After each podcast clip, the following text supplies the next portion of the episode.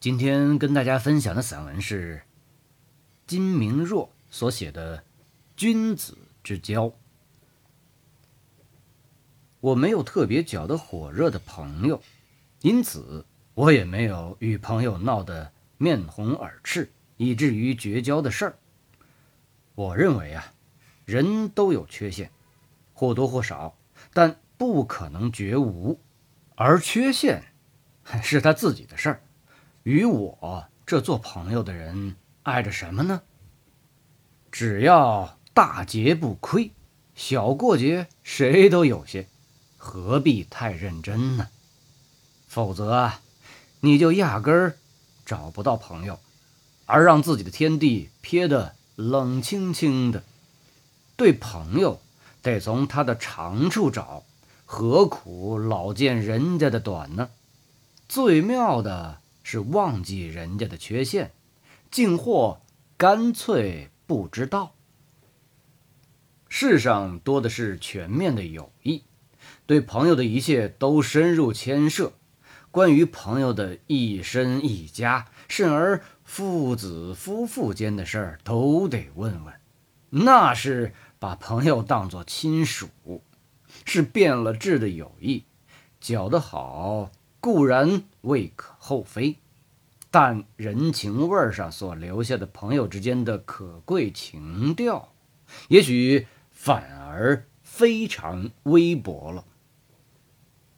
我赞美那些站在点或线上的友谊：独有独友，酒有酒友，政治上有同志，职业上有同行。而研究同一学术的，还有所谓同道，这就是了。这样朋友之间显得很单纯，也就相处得很轻松。可是并非单调。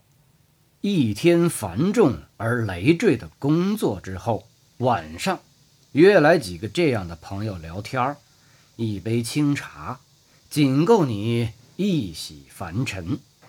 感到生的愉悦。假如你是搞文学或艺术的，与读清新的作品或鉴赏雕刻、绘画没有两样，只是听觉不同罢了。是商人，便像读了一部活的生意经，既有益而又有了调剂。独有与酒友就妙了。得慢慢的咀嚼着，会忘了自我而融为一片。朋友在人生中是最有弹性的一环，轻快、响亮、光明、快乐、悲壮，而且亦无拘束，象征着无限的自由。人生的负荷太重了，一个人已难肩担。为什么还让别人来分担你那些愁闷与烦恼呢？而且，你也何必去深入牵涉到人家的生活圈子里去呢？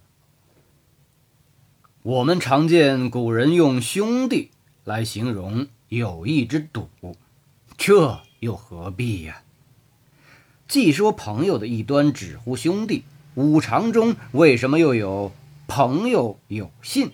这么一条呢，吃腻了肉味儿，有时也想尝些清淡些的蔬菜。人生就是这么一回事儿，为什么硬要说蔬菜的味道像肉呢？我没有特别搅得火热的朋友，因此我也没有与朋友闹得面红耳赤的，以至于绝交的事儿。也许有人说我冷酷，其实。我才是最热情的，可不是嘛？